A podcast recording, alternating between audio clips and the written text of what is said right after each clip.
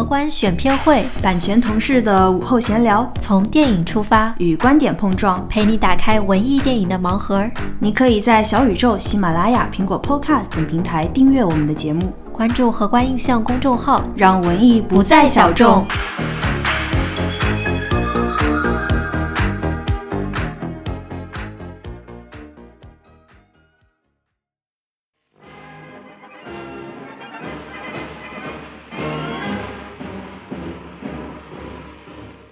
情之前刚好去了柏林那边犹太人纪念碑，走进去的时候，开始是可能比你还矮，就一点点的小的，可能是水泥或者什么。走到最里面的时候，可就觉得暗无天日，然后整个人全都被这种无声的建筑的凝固的语言，然后被包围着，你瞬间就能感受到那种沉重。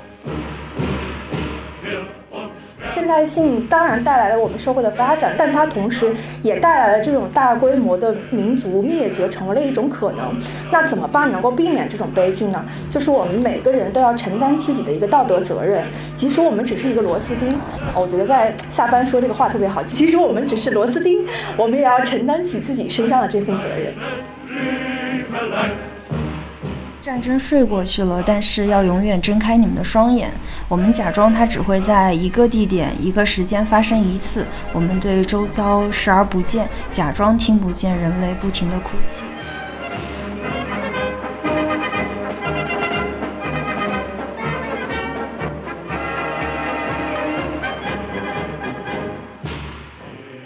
迎收听新一期的荷官选片会，我是乔奔，我是 B B 眼。今天我们要聊一部正在热映的影片，叫《波斯语课》。荷官也做了点映场，一年之后终于跟影迷相见，也非常的兴奋。嗯，我们都介绍自己，既是呃乔奔 B B 眼，但有时候也是 Hugo 和 East。所以之前在线上和大家做这种同事观影、映后交流，现在能够在线下做这一系列的仪式感，我们都觉得特别的有意思。嗯。嗯，这部影片《波斯语课》也是我们的首发场。呃，我来和还没有看这部影片的观众介绍一下大致的剧情。故事发生在一九四二年被德军占领的法国，有一位犹太人叫吉尔斯，他面临着纳粹的刽子手，他就抱着用三明治刚换来的波斯语书来声称自己其实是比利时的波斯人。嗯，正巧那时候纳粹后勤上尉科赫，正在寻一位本地人学习波斯语。那自此之后，吉尔斯就只能够硬着头皮编造这个新的语言波斯语，把二八四零个犹太人的名字编入了单词，就开启了长达三年的波斯语教学。所以整部影片其实，在观影过程中是非常有悬念的，因为任何一个错误都可能致命。导演也表示，他的这个影片是受真实的故事的启发，并且他也改编自一个短篇小说。嗯，直译过来的名字就是《发明一种语言》。我想也是很简练了概括了这个故事，就是通过一个很小的切口，让我们去观察到二战时候的那些嗯犹太人他们面临的处境。实际上，他们的每一个举措都是想要在那样一个艰难的环境下求得生存。所以这部影片看起来虽然是一个非常沉重的话题，但是整个观影体验也特别的惊险悬疑，然后有一个嗯可以说是有比较强的观赏性，就在你反思这种呃残酷战争和残酷大屠杀的同时，也会有一些嗯黑色幽默加入其中。那具体这个黑色幽默的氛围，B B 还记得有？我就记得当时在影院观影的时候，大家也会有爆发一些轻微的笑声。虽然会在想这样的题材就笑出来是不是呃合理，但实际上我觉得这也是影片意图的一部分，就是通过这种呃非常僵化的军官之间的这种敬礼啊，这种等级分明的一些划分。其实是会看到这个体系背后的一些弊端的，所以对它发酵，可能也是对于体系的颠覆吧。嗯。觉得还挺不一样的点在于，他对于纳粹军官的一些人性的刻写，就科赫，他不是因为追随纳粹的某一种政治理念，或者是怎样，他纯粹是觉得他们敬礼的姿态，他们怎样一个精神样貌是他向往的。包括他在后边也有一些，嗯，袒露他对伊朗的这样一个思念或者说向往吧，啊，还有他。做这个厨师的梦想，就是他还是不同程度上的有在丰满这个角色的。除却一身军衣之外的人的嗯模样。嗯，但其实表达科赫这个军官他那人性化的一面，更加表现了一种一个普通人是怎么样变成一个刽子手的。嗯，对这个过程进行了一个揭露。这个电影有点像是教科书似的来描绘，就平庸之恶的诞生。嗯，虽然我们眼中的科赫可能是有点可爱的，但是也不能够为此洗脱他的罪名。就包括他当时其实是有些虚荣心，要加入这样一个纳粹组织。嗯，因为他在其中感到嗯受器重。后面他也和吉尔斯说，嗯，这些人不过是一些无名之辈。但实际上，这每一个名字背后，呃，都是一条生命，而这些名字只是他不知道罢了。而他学的假波斯语，其实每一条都是一个名字。嗯，那说到这个主角儿，他们的人物可能是相对丰满，或者说编剧实际上是在着力刻写这两个人的形象的。所以我在观影的过程中会觉得其他人的工具属性太强，或者说有一些人物就登场 叮一下，然后就就作为一个工具出场，然后可能又下场，就会让我们觉得，呃，导演在处理这些配角角色的时候，稍微有一点给他们的登场时间也太短了，或者其他的故。事我们没有办法通过这样一个侧写看到。是对于这个观察，我回头又思考了一下，就是当时刚看完这个片子的时候，我是刚刚 B B 说的这种反应，就觉得是不是导演的某一种没有顾及到吧？但我后来又在想，会不会是在那样一个战争的环境下？你几乎所有人都是在战争机器下是一个所谓工具属性，或者说你被剥夺了成为人哦这样的隐身，我不知道，我突然觉得有点道理吧。对，因为电影它作为一个嗯讲故事的一个媒介，它没有办法面面俱到，但实际上有一些比较优秀的电影，哪怕只看到这个人物一眼，你也能看到他的历史。那这里我们可能就会为一些配角感到惋惜吧。我其实最为那个真正的波斯人抱不平，就是因为他根本没有说一句话。嗯，我觉得似乎这个悬念还可以做得更紧一点啊，但他不要让他这么快的解除悬念。嗯，关于这个具体是怎么一回事，大家要看电影才能知道，我们就不剧透了。是的，是的，而且现场的观众也分享了很多他们的观影的心得吧，我们一会儿也可以再听一听。对我们做这期播客，主要就是鼓励大家去看这部优秀的影片，以及回顾我们在三月十八号，也就是礼拜四的晚上一起看电影后，大家留下的一些精彩发言。那我们现在就开始吧。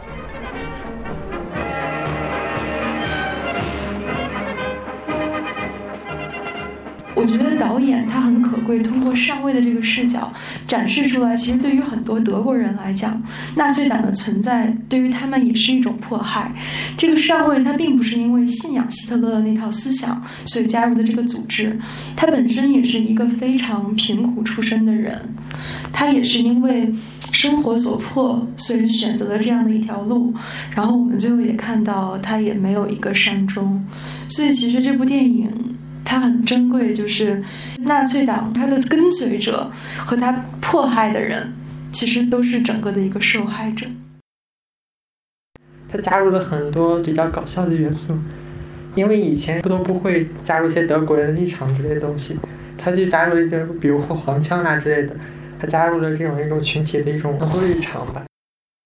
对比就是他们拉了几车尸体到那个焚烧的地方，第一车是女性，第二车是男性。然后大家会发现，第一车女性的时候是女性是没有穿衣服的，第二车是男性的时候，男性是有穿衣服的，就说明第一车女性的时候，其实他们是受到了一些更加额外的迫害。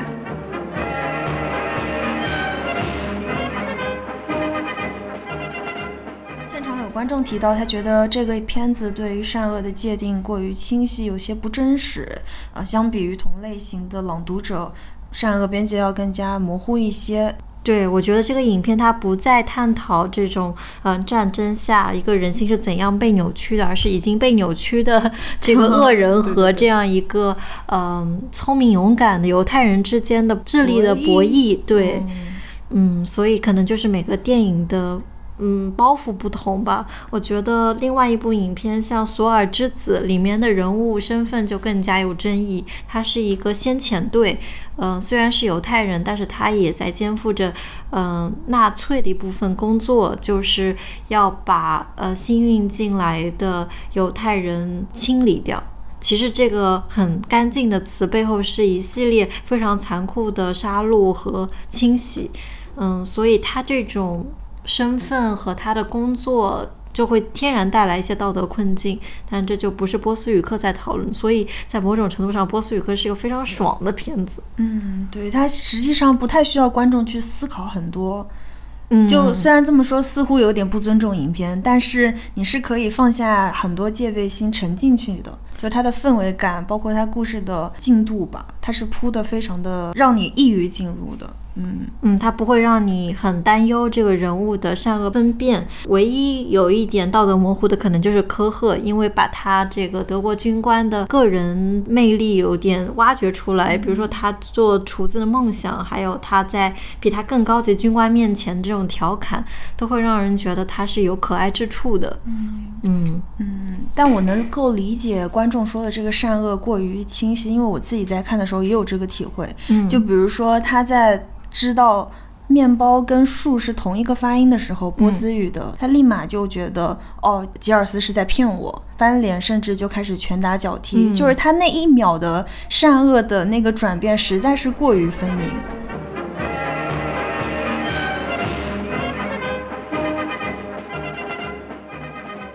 我看的时候觉得。它整个故事情节都在我的一个大概的预判之内吧。不知道大家有多少人看过这个《朗读者》？我觉得那个片子让我看下来会对这个道德的这个边界更模糊一些，然后会让引发人更多思考，说这个人到底是道德的还是不道德的？我们对一个人道德的判断，到更多的线索去继续思考下去。比如说他教他带肉回营房去跟大家分，我觉得哦，这是善良的。然后比如说他下一刻去对其他的那犯人还是很残忍，然后我说哦，他其实不是善良。就是我们会一直这样。做一个很浅的一个波动，说哦，这个时候他是人是好的，这个人说人是坏的，啊，直到最后一幕，我甚至是想去看到更多，就是军官认识到自己说的不是波斯语以后，他之后会去做什么，或者之后他们如果再相见了会去做什么，我会去有更多的这样的一个浮想联翩吧。但是这个电影我觉得就很遗憾，就戛然而止在一个不是很深的让我思考的地方。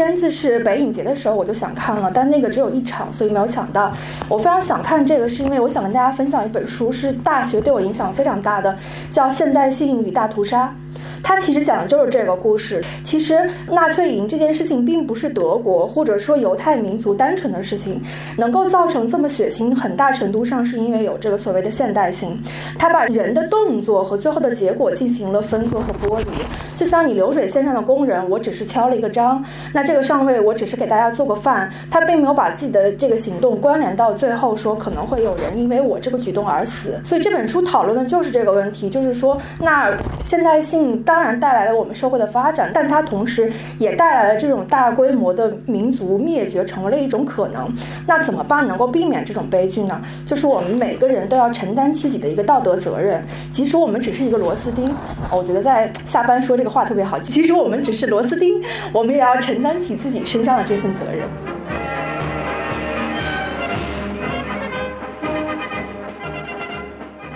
位朋友分享了《现代性与大屠杀》这本书。嗯，近年来，其实我们一直会被困在系统里这样一个话题所困扰。嗯，也就提及了现代性带来的一个很大的问题，就是呃，每个人都成为了一个巨大机器中的一部分。呃，因为极度清晰的分工，导致我们没有办法和结果直接挂钩，这可能会导致一些恶的滋生，或者也会让我们丧失掉呃每一步工作的意义。嗯，但我还是觉得说，嗯，身为一个个体，或者说有感知力的个体，你还是需要对于你做的事情保以敬畏之心的。所以，你的某一种道德感会敦促你把你手头上的事儿做好，尽管说它可能跟最终的结果不能看到它的直接相关性。但还是要努力去看到那个结果，然后承担这一份道义，就是你在这整一个环节中做的那一件事情，它未来影像的那个结果，你是需要负责的。对，就就跟观众刚刚提到的嘛，尽管是螺丝钉，但我们还是要有自己的道德感。对对。就现场也有一位朋友分享了一个二战期间的故事，因为他说波斯语课其实是有类似的真实故事作为案例的。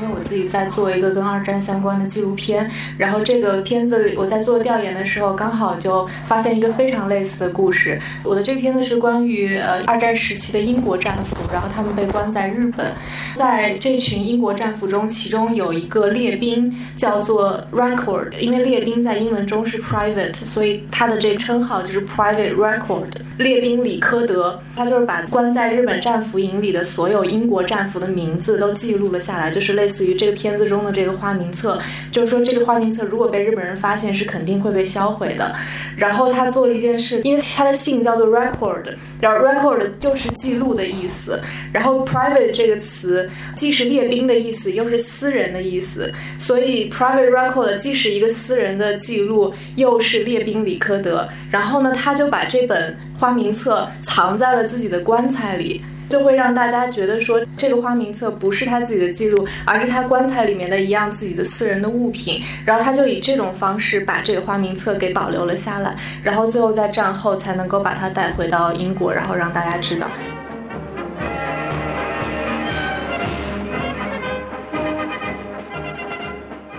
听到这个故事，我觉得还挺惊叹的。我觉得这种艺术形式，无论是电影啊、纪录片啊，它珍贵之处就是把那些可能重复的事儿再搬到。现在的观众面前看，那无论是这位朋友他正在做的纪录片的搜集，还是我们今天看到的波斯语课，我觉得都都蛮关键的，就是至少打开了一个切口，告诉我们说这件事情是存在过的，然后我们是需要去铭记它的。我最近在看一本小说，它就有一个 slogan，就说人性的本质是重蹈覆辙。嗯，叫什么小说？嗯，安妮普鲁庶民啊，这本书特别好看，强烈安利。我还没看完，但是真的很好看。它讲了就这一个家族好多。分支从十七世纪一直到现在。那除了波斯语课，我们也想推荐大家看一些同类型的呃二战题材的影片或者其他战争题材的影片。嗯，我自己理解的战争片有一个简单的分类，就是可以以主角的身份分类，比如说像集中营中的难民视角，那集中在表现他们的困境，他们如何在那样的一个环境中求生。还有一类是像幸存者的过往的回溯，就像荷官有一个片子叫《尘封往事》，其实就讲的是犹太人幸存者的一个记忆的切口。那还有像非常经典的《辛德勒的名单》，它就是在以一个资本家的视角，他出现了人性的闪耀时刻吧。他会去觉得说，纳粹做的这一个事儿是不公允，他想要去挽救更多人的生命。所以上述是一些剧情片，但其实关于战争的还有一些客观纪录片也想推荐给大家。其中非常著名的就是阿伦·尼奈的《夜与雾》，然后我记得它里边有一句旁白就非常非常的触人心弦，他就说：“战争睡过去了，但是要永远睁开你们的双眼。我们假装它只会在一个地点、一个时间发生一次。我们对周遭视而不见，假装听不见人类不停的哭泣。”我想，这好像也回溯到了刚刚提到庶民中的那一句，就人性的本质是重蹈覆辙。就我觉得，在现在的这个语境下，还挺妙的。嗯，因为导演在为什么选择在这个时候拍这部影片给现代的我们看，就是为让我们提醒有这样一段历史，不要忘却那些名字，以及不要被仇恨，嗯，冲昏了头脑，造成这样一种非常惨绝人寰的历史。嗯，对，而且现场也有观众提到说，他有去柏林参观犹太人纪念碑。他说，当站在那个脚下，看到这样一个无声的建筑带来的那种沉重感，其实内心还是非常有感受的。我不知道 B B，你之前去柏林有路过那边吗？对，它好像是在城市比较中心的位置，是嗯，很多面像墙体一样，也像个迷宫。嗯，像是像是无声的这种坟墓，它的高度大概是由低到高，就慢慢走进这个迷宫的中心，你就会被这个墙体淹没，所以你会感到在一片，呃，非常肃穆的怀想中，或者说也有一些阴森，会感到这是一个一个已经亡故的生命。嗯，它是一个象征意义极强的建筑，我都没有办法用言语来描述。就希望大家有机会去柏林的时候，可以看一看这样一个纪念碑。嗯。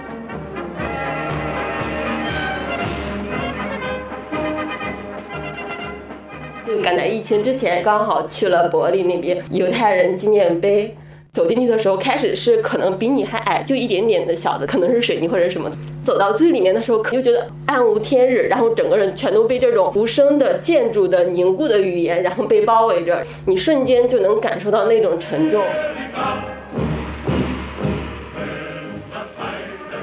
那以上就是本期播客的全部内容。如果你也在北京，想要日后参与我们的荷官观影团活动，可以关注微信公众号“荷官印象”。如果想第一时间知道活动讯息，还可以添加我们的小助手，进入荷官的影迷群。嗯，这样的话你就绝对不会错过观影团的消息了。是的，那我们这一次的节目就到这边，我们下次再见，拜拜，拜拜。